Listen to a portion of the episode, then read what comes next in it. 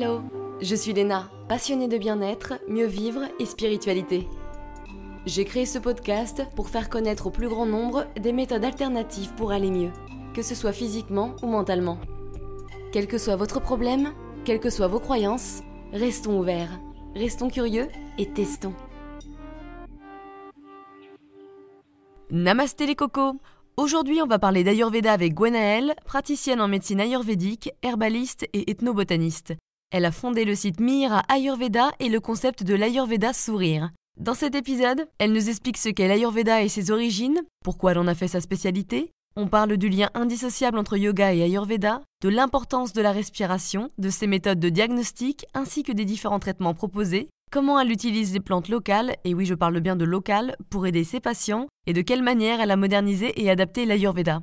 On parle de la digestion, toujours la digestion, donc du feu digestif, et ça ne concerne pas forcément que les aliments qu'on avale. Enfin, on approfondit ce qu'est un dosha, c'est-à-dire les trois doshas, Vata, Kapha, Pitta. Vous inquiétez pas, vous en saurez beaucoup plus dans quelques minutes. En quoi ils sont liés aux cinq éléments de la nature et pourquoi c'est intéressant de connaître son dosha, ainsi que des conseils pour garder l'équilibre. Bonne écoute Hello Gwenaëlle Salut Léna Merci d'être là. Ah, merci à toi pour ton invitation. Alors aujourd'hui on va parler d'Ayurveda. Voilà. Exactement. Bah, un peu ma spécialité quoi. Voilà, c'est ah, c'est pour ça, moi je pensais que c'était pour cette des cuisines. Ah non, pour le plaisir de se voir, mais aussi pour parler Ayurveda. Qu'est-ce que l'Ayurveda?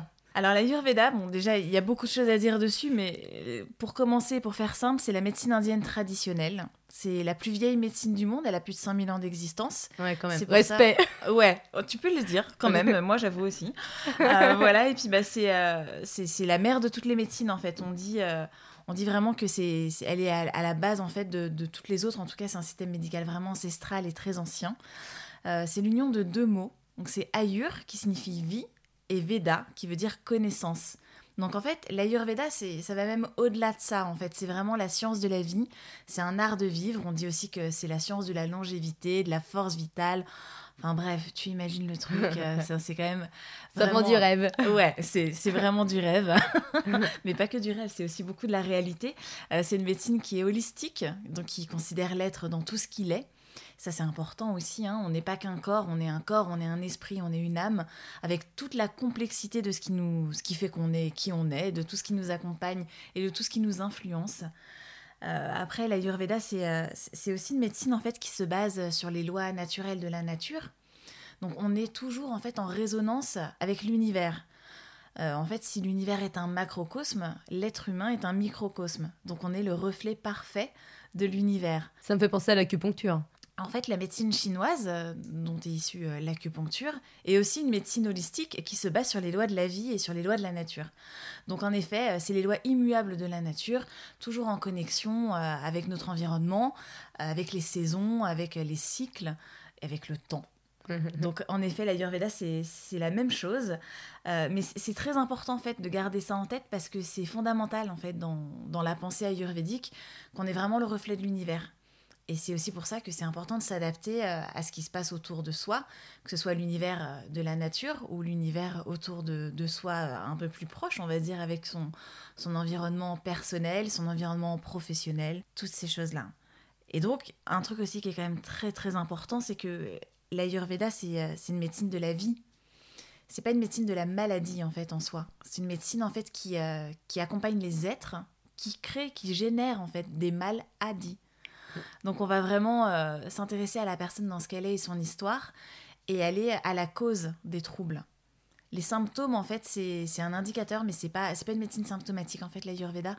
Et ça, c'est un truc qui est important. On en reparlera peut-être euh, tout au long de l'émission, mais parce qu'il y a, y a une grande méconnaissance, en fait, de l'Ayurveda aujourd'hui et une association euh, de symptômes, traitements, comme on a en médecine allopathique, qui est absolument fausse. L'Ayurveda ne fonctionne pas comme ça. C'est-à-dire, qu'est-ce qu'il faut En fait, euh, c'est pas euh, l'Ayurveda, ça va pas être j'ai mal à la tête, je prends euh, du paracétamol. Ouais. Ça, Ah ouais. c'est de la médecine allopathique. Ouais. voilà. L'Ayurveda, ça va être j'ai mal à la tête. Pourquoi? Donc, on va vraiment aller à la cause. Le symptôme, c'est un indicateur vraiment qui nous mène sur une voie. C'est juste pour nous ouvrir un chemin. Euh, mais c'est c'est ce qui va nous mener à la racine des maux. Et on va essayer de comprendre le pourquoi du comment en fonction de l'histoire de la personne, de sa constitution, de ses déséquilibres, de son environnement, de tout ce qui peut l'affecter en fait dans son quotidien. Donc c'est beaucoup beaucoup plus euh, global en fait. Ça et précis euh, aussi. Et aussi précis, parce que du coup c'est global parce que ça intègre énormément de choses, ce qui fait que l'Ayurveda est vraiment une médecine intégrale, et aussi très précis parce que c'est 100% sur mesure. L'Ayurveda, c'est toujours du 100% sur mesure. Et la vraie réponse à chaque fois de l'Ayurveda, c'est ça dépend. Il n'y a pas vraiment de règles, parce que ça dépend de la personne, ça dépend de plein de choses. C'est vachement finalement dans l'air du temps, parce qu'on parle de plus en plus de bio-individualité. Exactement. Donc comme quoi, ça répond très bien au problème. Exactement. Mais d'ailleurs, en fait, il y a beaucoup de... Euh, il y a beaucoup d'approches bioénergétiques et biospirituelles dans l'Ayurveda, notamment dans l'utilisation des plantes médicinales. Donc oui, on est beaucoup, euh, beaucoup là-dedans. Mais quel problème on peut traiter avec l'Ayurveda? Alors en fait, on peut accompagner tout type de problème vraiment euh, enfin toutes les problématiques qui créent des perturbations aussi bien au niveau du corps physique que du corps euh, énergétique, énergétique, euh, comme tu as envie de les appeler en tout cas, mais voilà, tout ce qui touche à, à l'équilibre de ton corps ou de ton esprit. Dès que tu recherches l'harmonie et que tu sens qu'il y a une déconnexion, l'Ayurveda en fait c'est c'est un peu un traducteur, c'est une langue qui vient traduire les, euh, les, messages du corps euh, pour que tu arrives en fait finalement à bien communiquer avec toi-même sur tous les plans. C'est bien. Ouais. Parce qu'il y a souvent du boulot, hein, là là. en général, ouais, c'est il y a pas mal de travail pour tout le monde. Hein. Mais du coup, quel problème classique tu peux voir? Alors il y a beaucoup de troubles digestifs. Hein. Ça a évidemment beaucoup de, euh, de stress, euh, mm. d'anxiété. Ça, c'est, euh, je pense que c'est les, les, mots principaux en fait qui, qui amènent les gens en consultation, en tout cas d'Ayurveda. Maintenant, j'ai aussi beaucoup de profils de personnes qui se sentent complètement abandonnées par la médecine allopathique parce qu'en fait, euh, leurs mots, leurs dysfonctionnements ne sont pas compris et il euh, n'y a, pas de, euh, a pas de solution, il n'y a pas de traitement, ils savent plus comment faire et donc ils essayent des médecines alternatives. Donc voilà, donc je peux les accompagner aussi sur ça.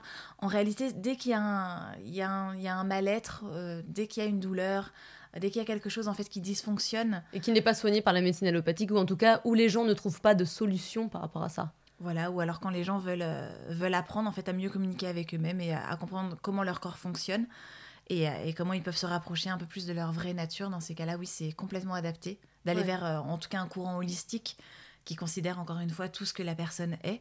Ça peut être l'Ayurveda et ça peut être d'autres pratiques. En tout cas, moi, c'est ce que les gens viennent euh, chercher. On a envie de se gérer, on a envie de se connaître plus, de pouvoir euh, être un peu plus autonome. Exactement.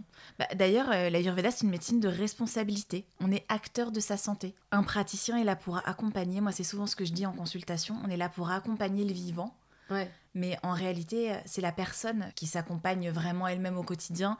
C'est elle qui va manger ce qui lui correspond, c'est elle qui va faire les efforts. Donc finalement, c'est elle qui va redévelopper les capacités naturelles d'auto-guérison de son corps. Et, euh, c'est vrai que souvent, on a tendance à, donner énormément de pouvoir en fait à un praticien ou, ou à une personne extérieure parce qu'on a vraiment besoin d'être sauvé. On cherche un peu ça. Ouais, et, puis d'être d'être rassuré. Et souvent, on est très déçu d'ailleurs. Voilà, exactement. Et alors qu'en fait, euh, on est son propre sauveur. Le pouvoir, on l'a, nous, déjà. Euh, et, finalement, je crois que l'Ayurveda et les médecines holistiques, en tout cas moi, l'Ayurveda que je propose, euh, c'est vraiment ça, c'est aller euh, reconquérir son héros intérieur et puis aller à la découverte de soi pour retrouver ben, tous ses outils, toutes ses armes, toute sa puissance et voir qu'en fait, on a déjà tout à l'intérieur de soi. Ouais. Oh, c'est beau ce que tu te dis, c'est tellement vrai. Oh, merci Léna. Amazing. Alors, raconte-nous un peu ton histoire. Qui es-tu? Qu'est-ce qui a fait que tu t'es intéressée à l'Ayurveda? Alors en fait, euh, bah, l'Ayurveda finalement a toujours été un peu là. C'est un peu bizarre, mais euh, quand j'étais petite, euh, j'étais passionnée de parfum et fascinée par l'Inde. Donc j'ai fait ma première vie dans le parfum, dans la création de Par l'Inde, c'est marrant, c'est pas, pas courant. Et oui, on n'est pas souvent fasciné par l'Inde quand on est petite, surtout en fait, bon, même si je suis très jeune, Léna, euh, je veux dire. J'ai 12 ans. voilà, une grande maturité à mon âge, n'est-ce pas? Mais en tout cas, euh, quand j'étais plus jeune, euh, enfin, clairement, c'était pas l'Inde. oui, c'était plutôt Hollywood, généralement c'est Disney World, enfin voilà. Ça, le Japon, c'était un peu kawaii. et encore, et encore, là c'était quand même. Hein. Mais non, c'était pas l'Inde. Et, et en effet, je sais pas, ça a toujours été là. Un feeling quelque chose de ouais, d'inexplicable, vraiment de quelque chose d'intérieur. Et en fait, mon premier voyage en Inde, je l'ai fait quand j'avais 15 ans. Ah ouais, c'est assez tôt. Voilà, et à l'époque, c'était pas du tout touristique comme ça l'est maintenant. Euh, Ouais. c'était, on, on a dû faire un circuit, je me souviens, avec un guide, c'était un peu bizarre. C'était pas, c'était pas du tout l'Inde d'aujourd'hui. Oui, mais c'est c'est quand même pas mal. À 15 ans, moi perso, j'allais euh, à Provins euh, ou alors au marché de Noël à Trèves en Allemagne. Wouh, c'était la sortie de l'année. Donc Ouais. c'est pas mal, l'Inde, c'était avec tes parents? Euh, non, c'était avec ma tante. D'accord. Ouais, et euh, bon, on avait, euh, on avait l'occasion de pouvoir euh, choisir un voyage comme ça si on redoublait pas. C'était un peu genre le super cadeau. Ah, c'est pas mal, tu dois bosser à fond là. voilà, c'est ça. Donc, et puis, bah, en fait, je pouvais choisir la destination que je voulais dans le monde. Et j'ai choisi l'Inde, ce qui est vraiment improbable, en effet, en 1994 ou 1995. Euh, c'est non, vraiment pas du tout euh, la destination euh, d'une ado. Et en fait, euh, voilà, ben, l'Inde a toujours été présente, toujours là, à côté, en fait, un petit peu à me titiller. C'est vraiment inexplicable en fait. L'Ayurveda, c'est venu dans ma vie parce que euh, bah, j'ai commencé à m'y intéresser forcément puisque je m'intéressais à la culture indienne. Je comprenais pas grand chose au départ et puis bah, j'ai approfondi petit à petit. J'ai étudié de façon autodidacte au début, ce qui est pas du tout une bonne idée. hein. Je déconseille toute personne qui veut apprendre l'Ayurveda de faire ça.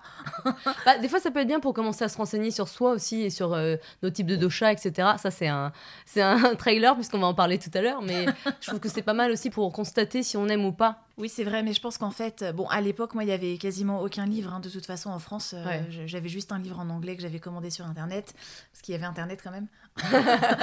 et, euh, et voilà, je comprenais pas grand-chose. Et en réalité, c'est que, euh, oui, ça peut donner une idée. Aujourd'hui, c'est plus simple, parce qu'il y a beaucoup plus d'ouvrages. Mais, mais on est quand même très loin de la réalité ayurvédique et, et de, de l'essence même, en fait, de cette, Ouais. de cette voie spirituelle qu'est l'Ayurveda.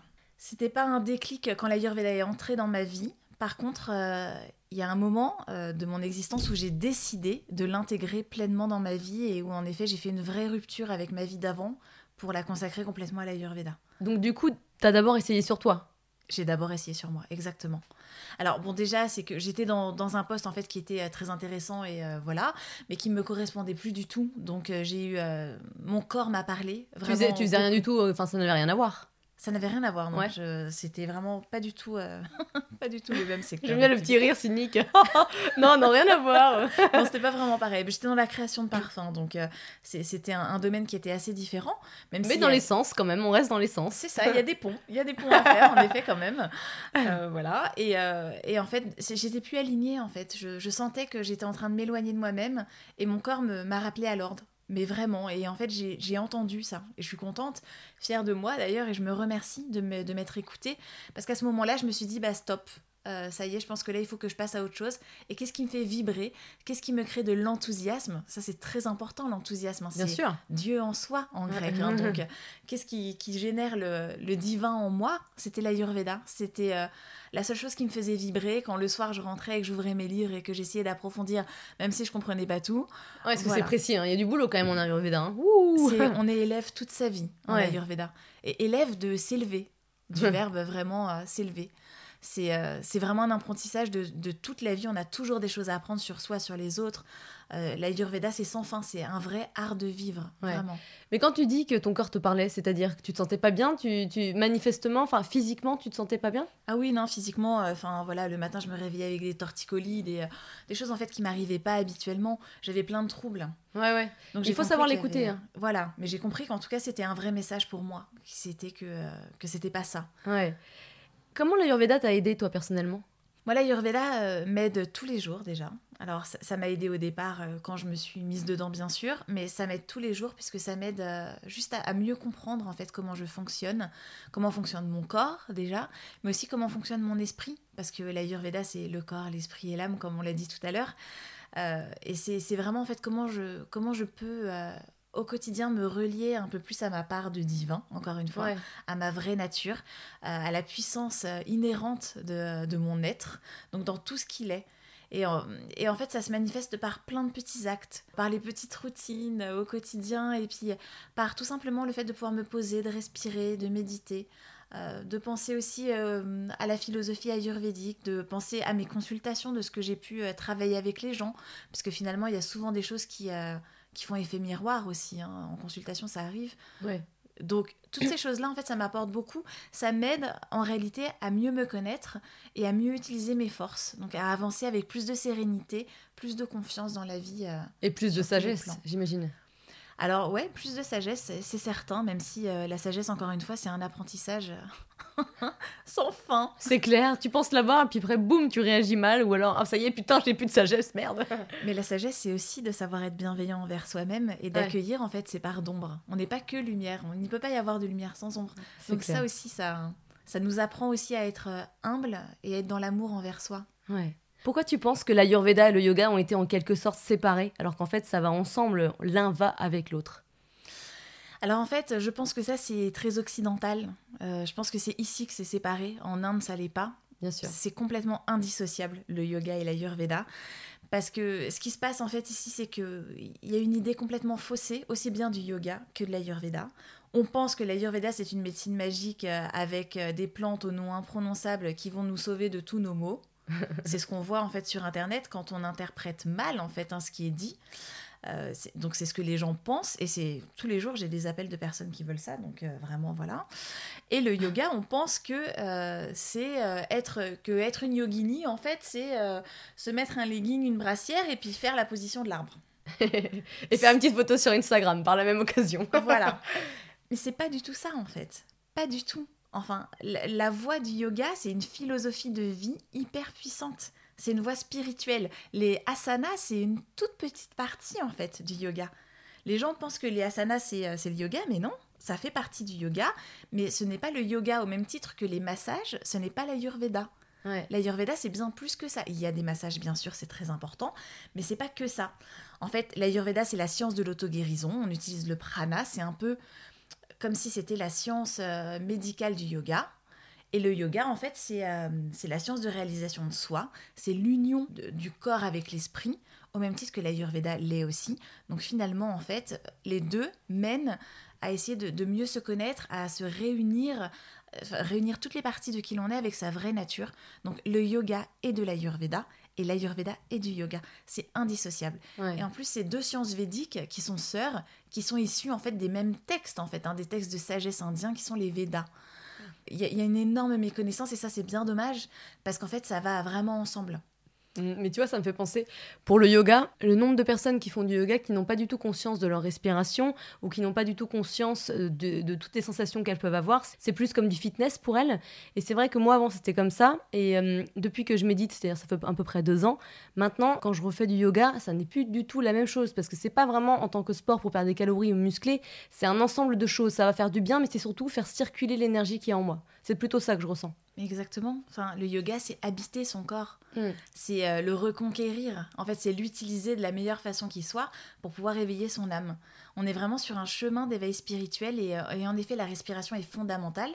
Et d'ailleurs, en Ayurveda aussi, bien évidemment, c'est une pratique yogique, mais qui est utilisée en Ayurveda, le pranayama, puisque ça fait recirculer l'énergie vitale. Donc le, pranayama, c'est les respirations, c'est ça hein Exactement. Le pranayama, c'est tous les exercices de respiration, mais c'est en fait comment j'arrive à refaire circuler l'énergie vitale dans mon corps, à réoxygéner mes cellules, mais aussi à faire les connexions entre mes différents corps, à faire fonctionner mes chakras correctement, à avoir une belle connexion avec mon corps subtil Enfin voilà, ça va bien au-delà du corps physique. Maintenant que je respire, j'en fais plusieurs fois par jour, plusieurs séances.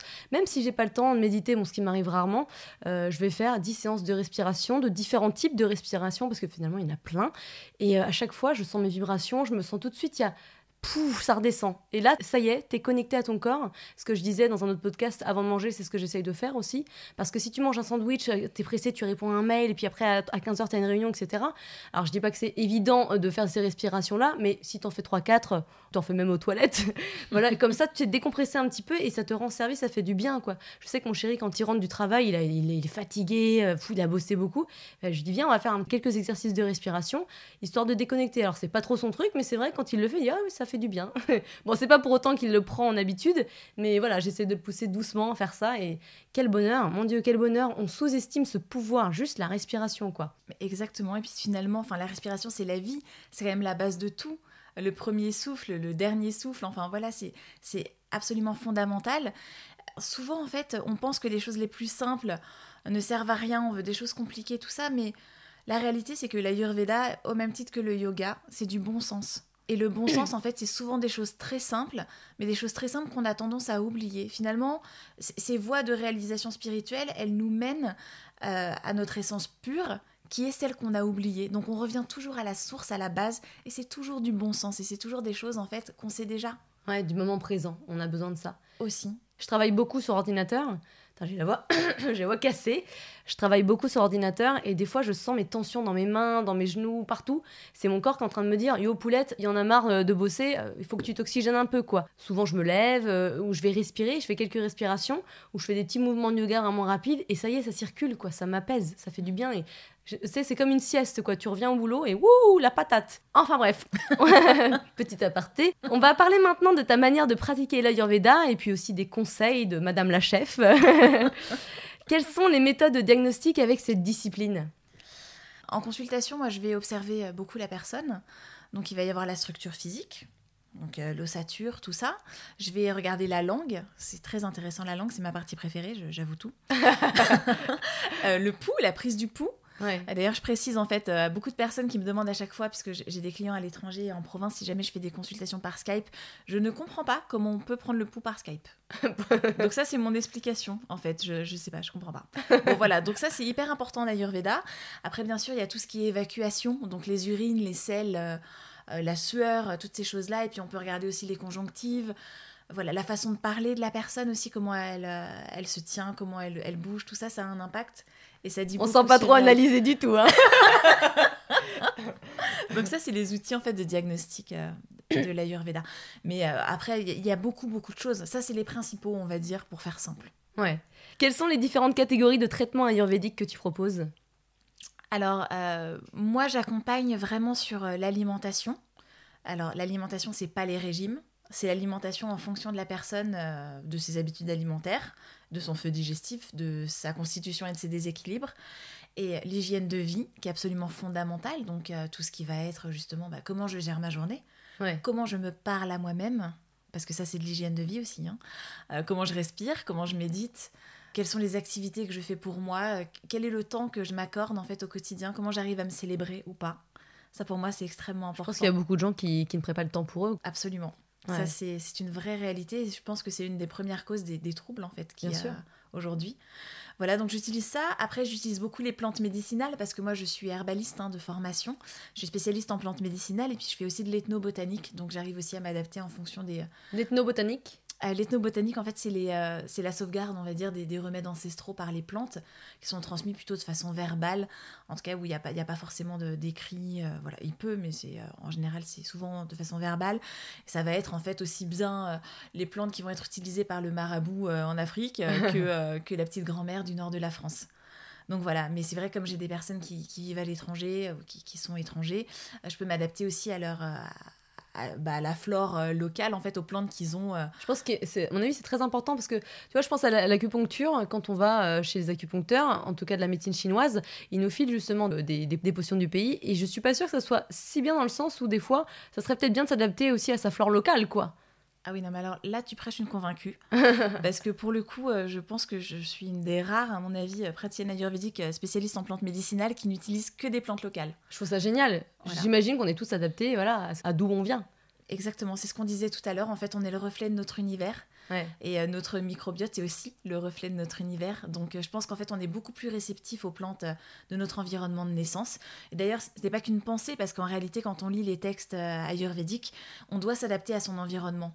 Donc pour moi, c'est un non-sens ayurvédique que d'utiliser des plantes en fait qui viennent du bout du monde, sur lesquelles j'ai pas, sur lesquelles j'ai pas de transparence, pas de traçabilité, et donc qui n'ont euh, pas beaucoup de puissance médicinale, parce que ça c'est une réalité aussi. Hein. Ah il, y a, la puissance qu'il y a dans la plante, c'est absolument fondamental ça.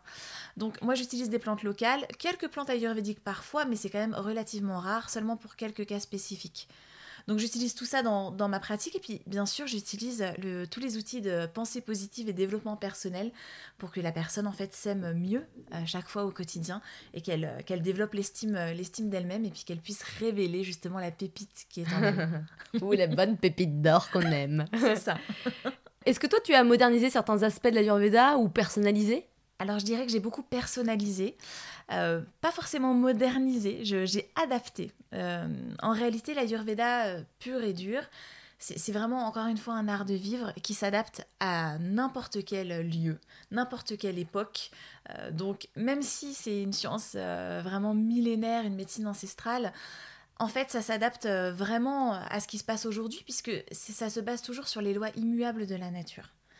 Donc après, c'est vrai que j'ai fait une adaptation puisque avec l'Ayurveda Sourire, ma pratique où j'intègre en fait de la pensée positive et du développement personnel, j'essaie de rendre l'Ayurveda euh, traditionnel que j'ai appris en Inde accessible au monde occidental.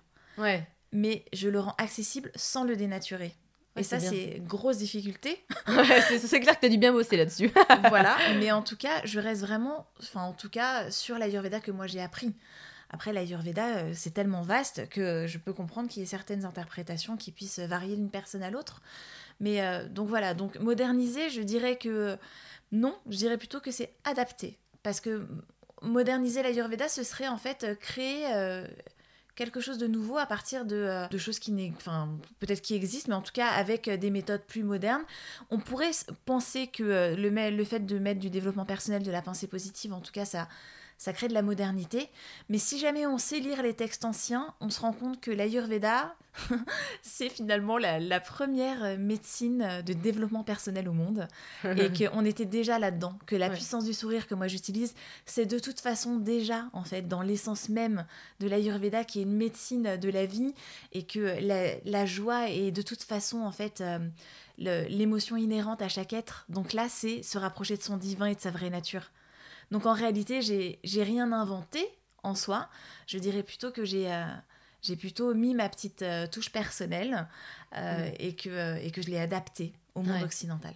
Notamment avec les plantes, mais est-ce que aussi au niveau de la nourriture, tu as changé les choses? Ah oui, oui, oui, oui, bien sûr. Tu recommandes pas de la saucisse, hein, j'imagine, ni de la choucroute. mais quoique la choucroute, si, ça peut être pas mal pour les probiotiques, mais ça dépend, ça dépend. On parle du chou, on parle pas du reste. oui, non, euh, pour la nourriture, oui, j'adapte. Bah, j'adapte beaucoup parce que déjà, j'adapte au régime alimentaire de chaque personne, que ce soit une personne qui soit végétarienne, végane ou euh, qui soit euh, omnivore. Il y, a toujours des solutions en fait. Hein. c'est s'adapter aux saveurs parce que c'est les saveurs qui sont médicinales dans la nourriture et dans les plantes. Donc aux saveurs qui conviennent à la personne. Et, et histoire que histoire que ça les désespère pas quoi. Oui, bon, des fois, ça les désespère un peu, euh, en toute, transparence, parce que des fois, il y a beaucoup de changements à opérer. Ouais, ouais. Et puis, s'ils sont pas habitués à bosser sur eux, ça fait beaucoup de choses en un coup. C'est ça. Mais par contre, en effet, je vais rester sur, euh, sur du local. Parce que, aussi, euh, justement, encore une fois, c'est ce que dit l'Ayurveda, on s'adapte à son environnement. Donc, on, mange aussi local et de saison. Hmm. Parce que la nature nous offre exactement ce dont on a besoin au bon moment. Et notre nature, c'est celle qui est autour de nous. Ouais. la digestion, c'est un sujet de plus en plus important de nos jours. En Ayurveda, qu'est-ce qui se passe quand on ne digère pas bien? Alors en effet, la digestion, c'est fondamental, c'est vraiment très très important parce qu'en réalité, ce qu'on mange, c'est super, mais ce qui est encore le, enfin, plus important que ce que euh, tu vas manger, c'est comment tu digères. Ouais. Voilà, le feu digestif, c'est vraiment au cœur de l'Ayurveda. Oui, voilà, tu parlais de ça tout à l'heure. Intéressant. voilà. Donc en fait, c'est comment j'arrive à digérer déjà ce que j'ingère d'un point de vue physique, donc mon alimentation, mais aussi comment j'arrive à digérer mes émotions. Parce que on parle de toxines, euh, euh, de, troubles digestifs, tout ça, mais les toxines ne sont jamais euh, qu'alimentaires. Elles sont aussi émotionnelles. C'est toujours un, mélange des deux. Bien sûr. Donc c'est là on revient aussi sur l'hygiène de vie, comment j'arrive à, prendre ma place, comment j'arrive à, me respecter, à me célébrer, comment je me parle. Voilà, toutes ces choses-là, c'est des choses que je vais digérer aussi. C'est vraiment euh, prendre soin de soi dans tout ce qu'on est. Et puis écouter ce qui se passe. Des fois, il y a des troubles du feu digestif qui sont liés à un moment de la vie parce qu'il y a trop de choses à digérer. C'est trop difficile. Donc voilà, on peut soutenir évidemment avec, euh, avec plein de choses. Déjà l'alimentation qui est le premier médicament de tous et qui est la base de toute façon en Ayurveda avant toute autre pratique. Et puis après les plantes. Et puis bien sûr aussi euh, la méditation, la respiration, même si on voit pas le rapport, ça a vraiment un impact. Oui, parce que ça calme le stress et donc du coup la digestion, elle, elle s'emporte mieux. Exactement. Et puis euh, travailler sur la respiration, par exemple, ça peut favoriser l'ancrage pour les personnes qui sont très aériennes, qui ont beaucoup d'agitation mentale et qui donc euh, euh, n'arrivent pas à être complètement concentrées sur, sur leur digestion quand elles mangent parce qu'elles font plein de choses en même temps, qu'elles mâchent pas. toutes ces choses-là, hmm. ça aura un vrai impact. Ouais. Donc tu soignes tout ce qui est SIBO, tout ce qui est euh, euh, problème de, de, constipation, de diarrhée, d'intestin irritable, etc. Bien sûr. Ouais, J'accompagne les gens sur tous ces types de troubles. Ouais, je pense que c'est bien de tester. Euh, parce qu'il y a tellement de disciplines qui peuvent nous aider par rapport aux troubles digestifs, mais toutes ne marchent pas en fonction de notre bio-individualité.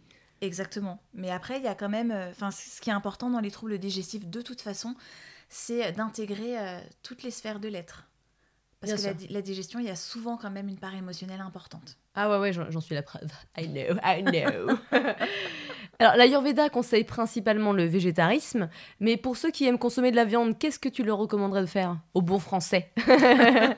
mais justement, encore une fois, comme on s'adapte, euh, c'est toujours des adaptations. Donc, euh, moi, j'ai, enfin, je pense que d'ailleurs, 90% des personnes qui viennent me voir euh, ne sont pas végétariennes. Donc, je ne vais pas leur dire de ne pas manger de viande. On va juste réadapter. Ça va être des associations alimentaires qui seront bénéfiques pour elles. Euh, ce sera peut-être plus tel type de viande que celle-ci à tel moment de la journée. Mais bon, après, moi, je, suis quand même pour, euh, pour le fait de cultiver le plaisir et la joie. C'est aussi le propre de ma pratique. Donc, euh, comme je ne propose jamais de régime, et je le redis encore, il faut que manger soit un plaisir. Donc si jamais euh, il y a une personne qui adore euh, le poulet, je sais pas, c'est genre sa passion dans la vie de manger du poulet, je, bien sûr, il va falloir qu'elle continue de manger du poulet parce que ce sera bénéfique pour elle en fait. Oui, déjà pour le, sur le plan moral. Exactement. Même si euh, d'un point de vue ayurvédique, en fait, si on, va plus vers du végétarisme, c'est parce qu'il y a des énergies particulières dans la viande qui sont pas forcément... les, plus adaptées en fait, hmm. mais, mais ça dépend toujours des cas. Il y a toujours du ça dépend, enfin, c'est toujours ça. Mais en tout cas, il y a des adaptations possibles. Euh, et, voilà, c'est juste en fait voir comment on peut les associer, comment on les met, à quel moment de la journée et dans quelle mesure aussi, hein, les quantités. Non mais c'est ça qui est bien, c'est que tu es à l'écoute de tes clients et c'est hyper important. Parce qu'il y a des gens qui vont dire bah tu vas faire ça et c'est pas autrement. Et donc je pense que ça peut être très déstabilisant pour une personne ou même désespérant et du coup bah tu tiens pas.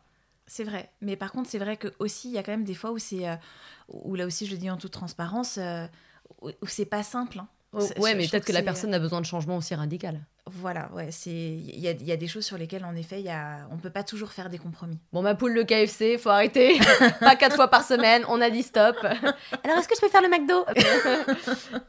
Alors, on va parler des doshas. Very interesting. Qu'est-ce qu'un dosha et en quoi c'est lié aux cinq éléments de la nature? Alors un dosha, c'est une humeur biologique, c'est euh, euh, une espèce de force euh, ayurvédique particulière qui est issue en effet en fait des, euh, des éléments de la nature. En fait, euh, selon l'Ayurveda, il y a cinq éléments dans la nature. Il y a l'éther qui est absolument inconnu ici, mais bon. C'est l'air, c'est ça? L'éther, c'est plutôt un espace subtil, un champ de tous les possibles qui est invisible, impalpable, illimité. C'est comme si en fait tu avais besoin de, de, créer une œuvre d'art et que tu voulais un cadre. Mais mm. que ce cadre, en fait, tu ne pouvais pas le voir, tu pouvais, enfin, qu'il n'y avait pas de limite et qu'il n'y avait pas de. Euh, donc l'énergie quelque part. C'est très énergétique l'esprit, par exemple, est, constitué de beaucoup d'éther. Hmm. Donc voilà, c'est impalpable. Ouais. C'est un peu le champ de tous les possibles. Ouais. Donc il y a ça au début, en fait, en tout cas. Ça me rappelle toujours les. C'est quoi C'est lu, le champ des possibles Ouais, c'était ça la pub. Oui, je sais, je travaille dans la pub, c'est des formations professionnelles. c'était leur signature, le champ des possibles. bon, ben voilà. Eh, anyway, pardon, je, je, tu vois, moi je suis un peu comme ça, je dis vague, je suis très R. Pas de problème. Et donc il y a l'air que tout le monde connaît il y a le feu, il y a l'eau et la terre. Et donc euh, là, euh, oui c'est ça. Ouais ouais non j'ai rien oublié. et donc on va dire en fait que les éléments dans la nature c'est un peu comme dans la vie. Il y a des éléments qui vont avoir plus d'affinité les uns avec les autres, donc ils vont se mettre en couple et ils vont donner naissance à des bébés, à des énergies en fait des humeurs biologiques qu'on appelle des doshas. Voilà donc l'éther va se mêler à l'air et va donner naissance au dosha vata qui est l'énergie de l'air, mais qui est l'énergie du mouvement. En fait, c'est comme des profils, je dirais, pour simplifier, non C'est pas ça? Des profils, de personnes un peu? Oui. En fait, le profil, ça va plus être la le mélange en fait des doshas dans ton corps. La constitution alors? Le profil, ouais, c'est ta constitution. Mmh. Euh, après, du coup, il y a le feu qui va se mélanger à l'eau. Ouais. Et là, ça va donner naissance à l'énergie du feu, on dit du feu, mais bon, c'est un, un mélange des deux, qui s'appelle Pitta, et qui est l'énergie de la transformation. Et après, il va y avoir l'eau qui va se mélanger à la terre, et là, on est sur une énergie plus de cohésion, de structure, qui s'appelle Kapha, qui sera l'énergie de l'eau. Et donc, en effet, ces trois, c'est puisque tu es le reflet de l'univers, finalement, tu es un microcosme, un mini-univers à toi toute seule, à l'intérieur de toi, tu as tous les éléments et tu as toutes les possibilités de combinaison possibles. Tout à fait. Donc, tu as aussi les trois bébés, mais à des proportions différentes. Voilà, ces proportions-là à l'intérieur de toi vont donner euh, lieu à ta constitution ayurvédique, qui est aussi ton équilibre de santé, qui va rester le même jusqu'à la fin de ta vie. Mais ce qui va bouger, c'est que ben il peut y avoir des déséquilibres, des fluctuations, parce que la vie c'est ça, c'est l'impermanence. Et donc voilà, tout ce qui tout ce qui va bouger en fait, euh, bah, peut créer ou pas euh, des déséquilibres plus ou moins importants. Bon, j'imagine que tu sais à quoi je ressemble. Hein. C'est c'est pas compliqué. hein. Je, suis comme, je suis fine comme une aiguille. euh, tout est long chez moi. Je suis une. Vata Voilà, 100 000 euros pour madame. Je fais le bruitage là de. Et toi, c'est plus quoi? Moi, ma constitution. Ouais. Moi, je suis double. T'es Pita suis- Kapha? Eh bien non, je suis Pitta Vata. Pita Vata. Mais tu sais, je suis un bon champ d'études parce que moi, j'ai tous les déséquilibres. Ah, c'est pour bon, ça, comme je suis parlera, alors. parfaitement imparfaite, c'est ce qui me permet de bien accompagner les gens. Alors, est-ce que tu peux nous décrire un petit peu plus ces trois profils pour que nos auditeurs s'y retrouvent? Oui, alors euh, d'un point de vue physique, par exemple, les, euh, les Vata, c'est en effet des personnes qui vont avoir des traits plutôt fins. euh, Qui ont pas des gros seins, bordel Et mais ça veut rien dire. Ah, si, tu peux être, oui, effectivement. euh. Mais oui, en fait, c'est ça le truc, c'est que voilà, ça ne veut rien dire parce que euh, on peut être Vata et être euh, toute petite ou très très grande, par exemple, avec des très gros seins. Ouais. Parce que Vata, c'est le dé... enfin, c'est euh, c'est le dosha en fait où il y a où c'est pas en fait très régulier. Il y a des irrégularités. D'accord, bah super, je suis ratée, merci. Bordel. ce ce que je veux dire, c'est que du coup, ça peut faire en fait des choses qui sont plutôt grandes et d'autres plus petites. Mais ça reste, euh, enfin, de manière générale, alors c'est quoi? C'est plus. C'est plutôt fin. Ouais. Euh, en général, plutôt fin, euh, plutôt euh, irrégulier, hein, de façon générale, d'un point de vue physique. Oui, voilà, Euh, parce qu'il n'y a pas que le petit physique. et grand. Euh, voilà, d'un point de vue mental, par exemple, ce sera des personnes en fait qui peuvent en fait être très imaginatives, très créatives, euh, qui ont besoin en fait de beaucoup de mouvements, qui sont éclectiques, qui s'intéressent à plein de choses, qui euh, qui ont envie que ça aille vite, euh, qui, qui veulent faire plein de choses en même temps, mais qui malheureusement aussi peuvent être sujettes à l'agitation mentale, Ouais, Euh, ou à l'anxiété. à beaucoup d'anxiété, de peur. euh, des de- problèmes des- du rhum,atisme aussi, il me semble. J'avais étudié la question étant donné que je suis une vata principalement. Exactement, il y a des problèmes de rhumatisme parce qu'en fait, Vata aime beaucoup les os, l'ossature de façon générale, mais c'est aussi des personnes qui peuvent être sujettes à la constipation. Ouais. En fait, c'est parce que Vata est froid, léger et sec, donc tout ce qui lui ressemble, bah voilà, donc euh, quand tu as de la sécheresse dans ton côlon, tu es constipé. Voilà, au même titre que tu as les os qui craquent quand tu as de l'air Hmm. dans ton ossature. Mais après, les Vata, c'est des personnes aussi euh, qui aiment beaucoup, euh, enfin, qui sont très enthousiastes, qui sont adaptables, qui, qui aiment rigoler, qui aiment la fête, qui aiment la joie. C'est euh, des personnes aussi qui, bah voilà, qui vont être, elles vont être très actives en fait. hein. Il faut essayer de retenir en fait euh, les disproportions un peu corporelles, hein, les, les traits un peu irréguliers, puis et puis voilà. Le- Oh, de mieux en mieux. bon, les vatas, ils ont une sale gueule. Mais non, pas du tout, pas du tout. Et puis après, bah, ils sont, ils sont très énergiques aussi. Enfin, tu vois toutes ces choses-là. Je vois pas du tout de quoi tu parles. Non, là, tu es, là, tu es dans du cafal. oui, c'est clair, c'est trop ça. Les pitas, du coup, d'un point de vue euh, physique, ce, sera des, ce seront des personnes en fait qui auront des traits plutôt anguleux, peut-être un menton un peu plus marqué, ou euh, enfin des. Si jamais tu fais une caricature en fait, Ouais, tu- ouais. tu, pourras faire en fait plutôt des, des angles en fait des Ils apparaissent plus musclés. qui vont avoir des traits anguleux, qui seront plutôt euh, pointus. En fait, tu vois, c'est euh, des choses comme ça. Après, les caractéristiques physiques sont plutôt moyennes, euh, relativement équilibrées. C'est euh, c'est des personnes en fait qui peuvent aussi avoir les cheveux plutôt blonds ou roux, la peau claire avec des taches de rousseur par exemple, ce qui est absolument pas mon cas. Donc, tu vois, c'est pour ça qu'il faut toujours remettre dans le contexte. voilà, c'est c'est des personnes en fait qui, qui, qui vont avoir beaucoup de lumière parce qu'elles ont beaucoup de feu. Donc souvent en fait elles rayonnent de quelque chose. Voilà, d'un point de vue physique. Après, d'un point de vue euh, mental, c'est des personnes en fait qui vont avoir euh, une intelligence très précise. Elles vont, elles vont voir le petit truc que personne n'avait Ouais, compris, le détail. C'est ça. rapides, vifs. Exactement. C'est, ça va être, euh, enfin, rapide, vif. C'est, c'est plus en fait de l'ordre du vata. Ah.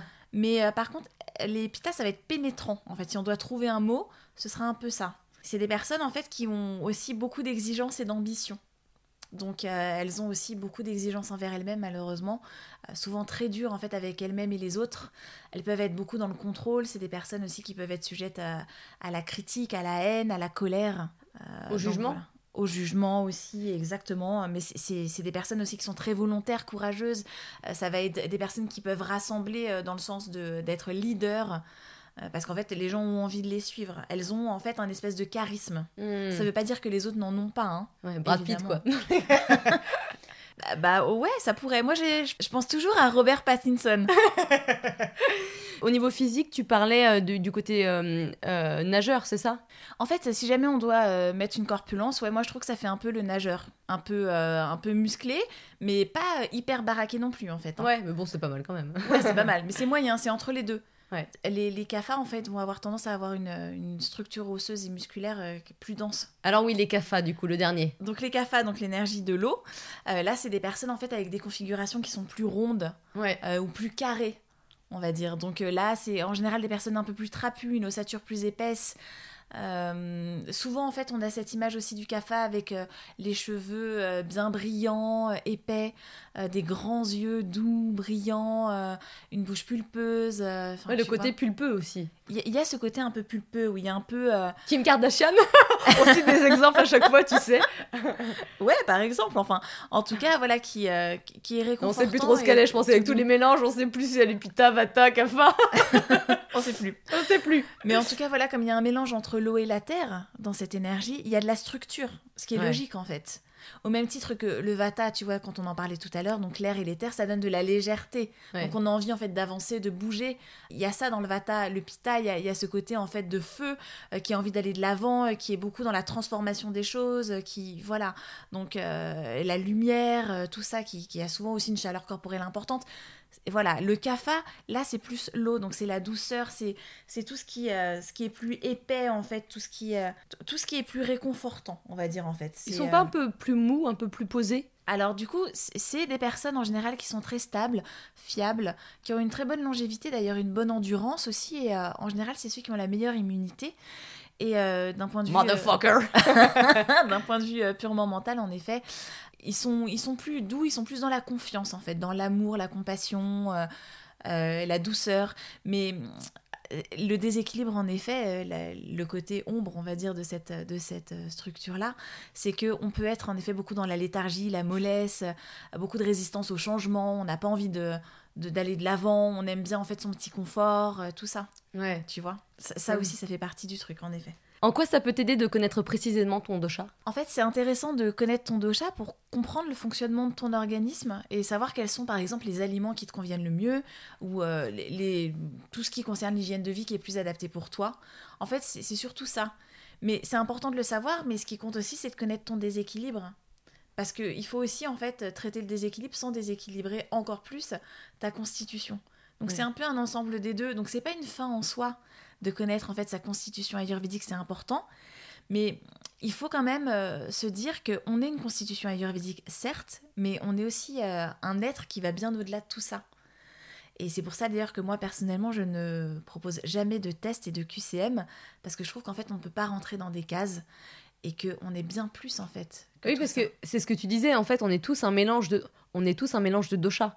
Exactement. On a les trois en fait doshas à l'intérieur de nous à des proportions différentes qui nous sont propres. Voilà. Ces proportions-là, c'est un peu notre carte d'identité personnelle. Donc oui, on les a tous, mais on est tous différents et deux personnes en fait qui vont avoir la même constitution. Donc qui vont avoir peut-être majoritairement, euh, je sais pas, du vata et puis du pitta, ne sont pas du tout pareils, ils seront Hmm. complètement différentes en fait. Ouais. Parce qu'il y, y a toute la personne en fait qui rentre en jeu. Bah, tu vois, moi, par exemple, je suis principalement vata, mais euh, j'ai le côté euh, euh, peau euh, acnéique et grasse de pitta, il me semble. Alors bah, ça pourrait être pitta, mais alors là c'est- un énorme raccourci. Au niveau vata, il me semble que c'est la peau est sèche. Il y a plus de sécheresse, donc en effet, il y a plus de rugosité. Ouais, ce qui n'est pas mon cas du tout. Donc, en tout cas, j'ai pas la peau d'une vata. Peut-être que si, parce que peut-être que ton acné est, est un trouble de vata. Ah oui, d'accord. Ouais. Oui, c'est compliqué, le- hein, ouais, il faut vraiment les creuser. C'est pour ça que faire son petit profil, c'est c'est vraiment trop simpliste. C'est rigolo, ah, moi je suis ça, moi je suis ci, mais en fin de compte, c'est beaucoup plus compliqué que ça. Exactement. En fait, c'est juste rigolo parce qu'en réalité, euh, c'est rarement euh, ce qui se passe. Souvent, c'est les déséquilibres qui ressortent dans les QCM et pas du tout la constitution. Ouais. Et puis après, c'est vrai qu'il y a beaucoup de personnes en fait qui font ça, ils font des tests et puis après ils achètent un livre en se disant que ils vont trouver les aliments qui conviennent. Alors, dosha Exactement. Alors que c'est pas ça. Ça c'est de la cosmétique. On reste en surface. Ouais. C'est- C'est pas du tout ça l'Ayurveda, en fait. C'est bien plus compliqué que ça. Et connaître sa constitution, c'est vraiment un des trucs les plus difficiles, en fait. Ouais, c'est clair, tu m'étonnes. mais que suis-je? Je ne sais pas. Voilà. Oh putain, je vais pas endormir de la nuit. Comment on fait euh, pour s'y retrouver dans ces cas-là? Parce que si on a la peau d'un pita par exemple, mais le reste est vata ou autre problème, comment fait-on? Alors pour ça, il faut consulter. Il n'y a vraiment aucun, aucun autre moyen. On n'a jamais l'objectivité nécessaire sur soi pour pouvoir savoir. Et puis, euh, en fait, c'est parce qu'il se passe énormément de choses dans le corps. Souvent, c'est des choses qu'on voit euh, beaucoup dans le pouls.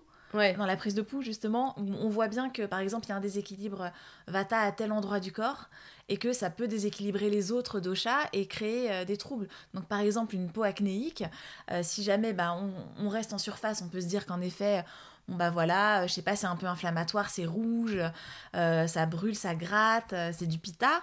Alors, c'est possible, bien sûr, ça pourrait être par exemple du sang toxique, euh, enfin voilà, qui avec et les toxines qui sortent par la peau. Pourquoi pas Mais c'est peut-être aussi parce que, en fait, on est extrêmement stressé, et qu'on a un excès de vata dans son organisme et qu'on avait déjà du feu et que donc en fait le vent souffle sur le feu, donc ne fait que augmenter le feu et donc en fait chauffe le sang qui va en fait ramener les toxines qui, qui vont sortir par la peau. Par exemple, je dis un exemple, Mm. euh, voilà. Mais à la base, le trouble n'est pas un trouble pitta, c'est un trouble vata. Hmm. Et c'est vata qu'il va falloir euh, traiter en fait, et pas pitta. Ouais, c'est hyper intéressant. Et voilà. Et donc, si on traite Pitta, peut-être qu'on va créer un autre déséquilibre. Donc, c'est pour ça qu'en fait, euh, c'est beaucoup plus fin que ce que ça ne paraît. Et c'est vraiment important, en tout cas en Ayurveda, de se faire accompagner. Tout à l'heure, on disait c'est bien de s'autogérer, mais c'est aussi bien de se faire bien accompagner pour Exactement. progresser là-dedans, parce que c'est très très spécialisé, quoi. C'est ça.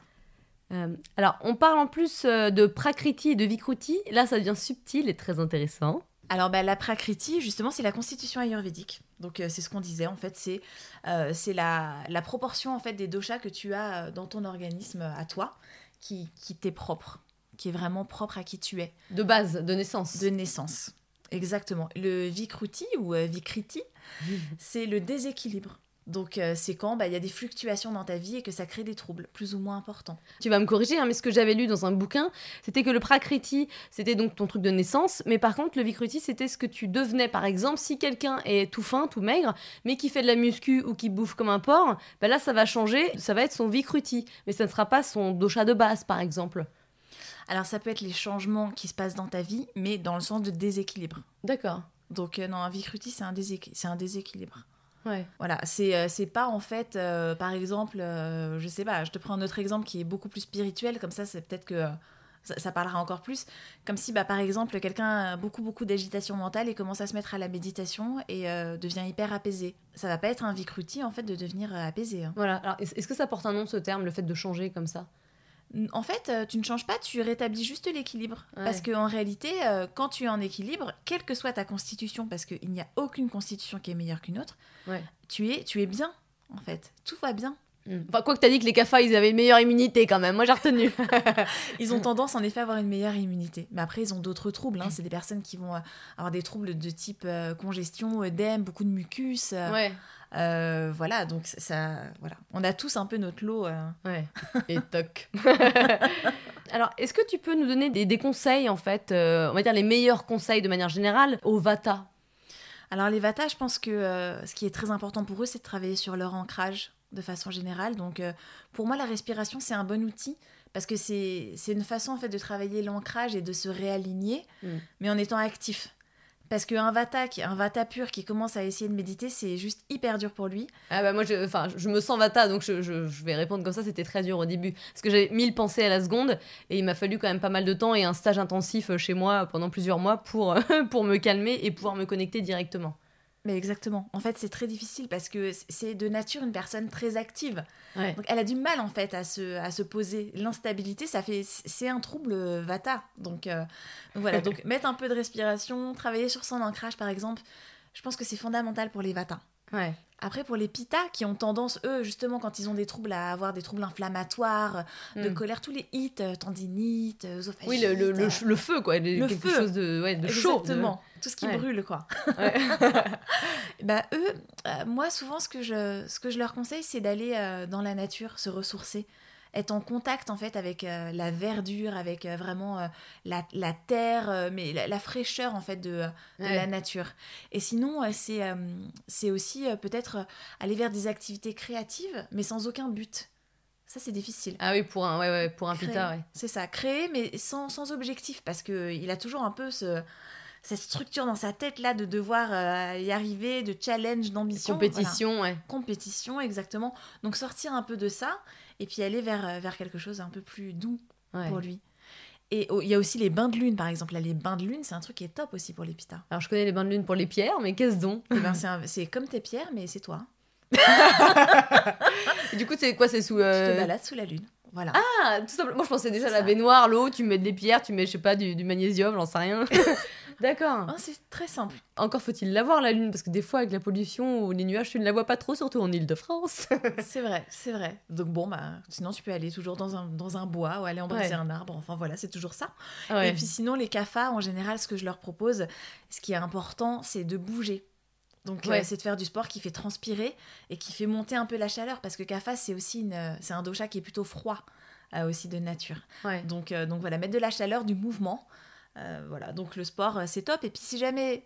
Enfin, moi j'ai fait une vidéo par exemple euh, où je, je parlais de la danse et je disais que c'était pas mal pour les CAFA parce que je trouve que euh, il y a beaucoup d'esthétisme dans la danse. Il y y a une quête La en fait, de- douceur, de, un peu. beauté, de douceur. Et, euh, mais en même temps, ça fait transpirer, ça fait bouger. Et en fait, je trouve que ça, ça convient bien en fait au, au- au tempérament et à la constitution CAFA. Un peu sensuel? Un peu ça, ouais, qui est aussi dans la, dévo- dans la dévotion, en fait. hein. Euh, les kafas, c'est dans les pratiques spirituelles, c'est c'est- c'est c'est beaucoup des pratiques de dévotion. Donc, euh, d'être beaucoup là-dedans, en fait, dans, dans quelque chose qui leur correspond. Ouais. Et j'ai, du coup, j'ai une question pour moi-même. Oui, je t'en prie, avec plaisir. moi, j'ai toujours le corps froid. Enfin, très souvent, j'ai, les patounes euh, froides, les genoux froids. Bon, moi, je pensais être plutôt euh, vata. Mais est-ce que il y a un déséquilibre dans ces cas-là? Qu'est-ce que ça peut être potentiellement? Bah, les vatas, en fait, euh, peuvent, enfin, ont tendance à être frileux par nature, parce qu'il y a du froid dans la constitution vata. Ce que je disais tout à l'heure, j'ai dit froid léger sec, euh, donc du coup là, c'est euh, donc ça s'explique complètement en étant vata d'avoir tendance à avoir plus froid que d'autres, au même titre que les pitas auront tendance à avoir plus chaud. Ce qui est pratique dans le lit, parce que mon mec est pita, donc il me réchauffe les patounes toutes froides. c'est très bien ça. Bah La on complémentarité. C'est pour ça que j'ai choisi. J'ai toujours su qu'il était pita. voilà, bonne idée. Mais alors, du coup, ouais, c'est donc c'est pas forcément anormal. Ça peut être juste une constitution. C'est anormal à partir du moment où c'est gênant pour toi. Bah, disons que oui, c'est c'est pour les rhumatismes, mais du coup, comme une petite vieille de 32 ans. Eh ben, une petite vieille de 32 ans, mais bien sûr. Eh bien oui, dans ces cas-là, c'est un déséquilibre. Si Mm. jamais euh, ça te cause des troubles et que c'est gênant, voilà. Mais c'est vrai que par rapport à ta constitution, si tu es Vata, tu auras plus tendance naturellement euh, à aller vers des frilosités, euh, Ouais. tout ça, au même titre que euh, les types Kapha auront plus tendance euh, facilement à prendre du poids qu'une personne Vata. Mais euh, on peut très bien être Vata et être bien dodu, et être Kapha et être tout mince, parce que c'est une question de... Enfin, ça, ça va au-delà, en fait, du corps déjà, et puis c'est beaucoup au niveau de l'ossature, et pas forcément de la masse graisseuse. Ouais. Oui, Voilà. parce que l'ossature est plus fine chez les vatas. C'est plus ça. On a des petits os, C'est ça. des petits poignets tout os. fins, quoi. Ouais. Tu sais ça, là Ouais. Je le montre. Je montre mes magnifiques petits poignets tout fins. Alors, on va finir par un jeu de questions-réponses. Donc, l'idée, c'est de répondre rapidement à une petite série de questions. Mhm. Are you ready? Je suis prête.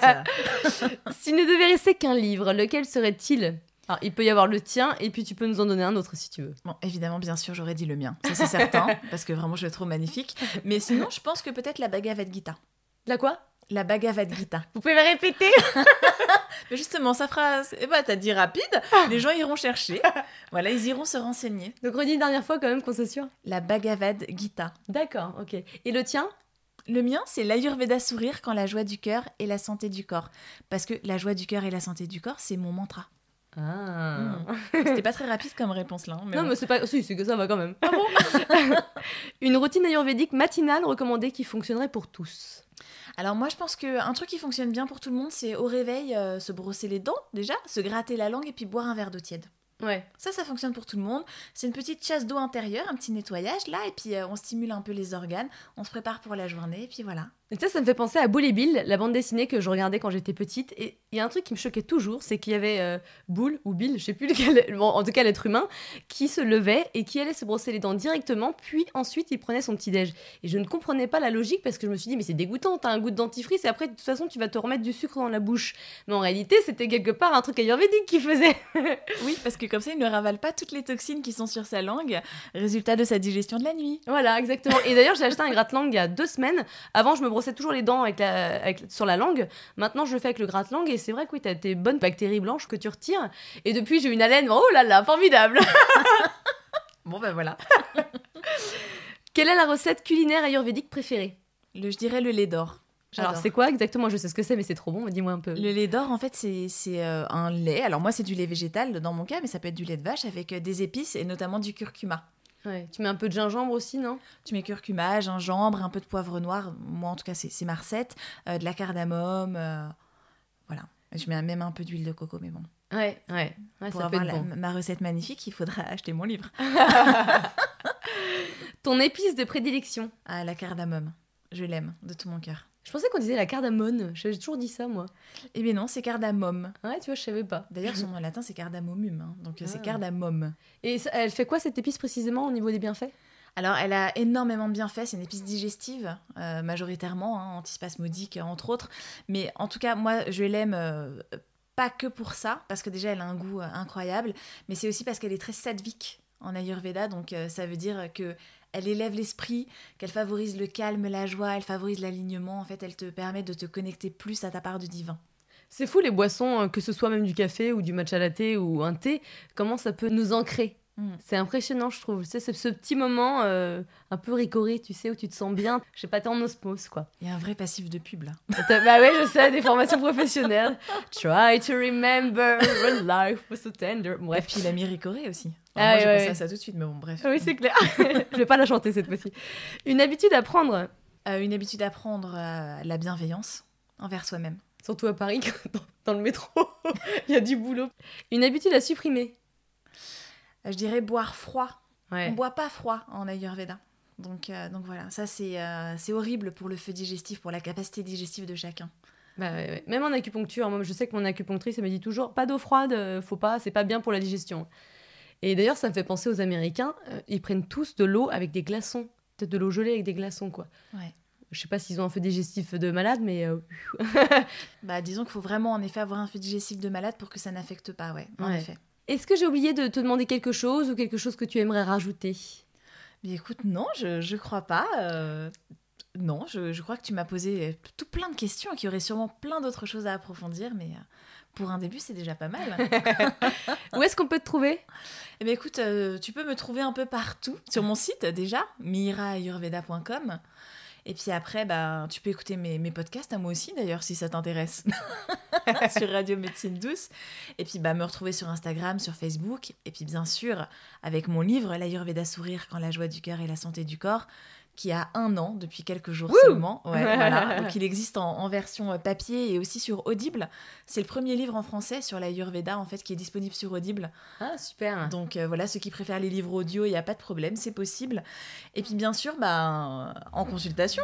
Donc Bah oui. euh, voilà, mais ça, c'est le- les prises de rendez-vous, c'est via mon site. Voilà. Bah, merci Mira, enfin merci Gwenaëlle. Merci à toi, Léna. Merci.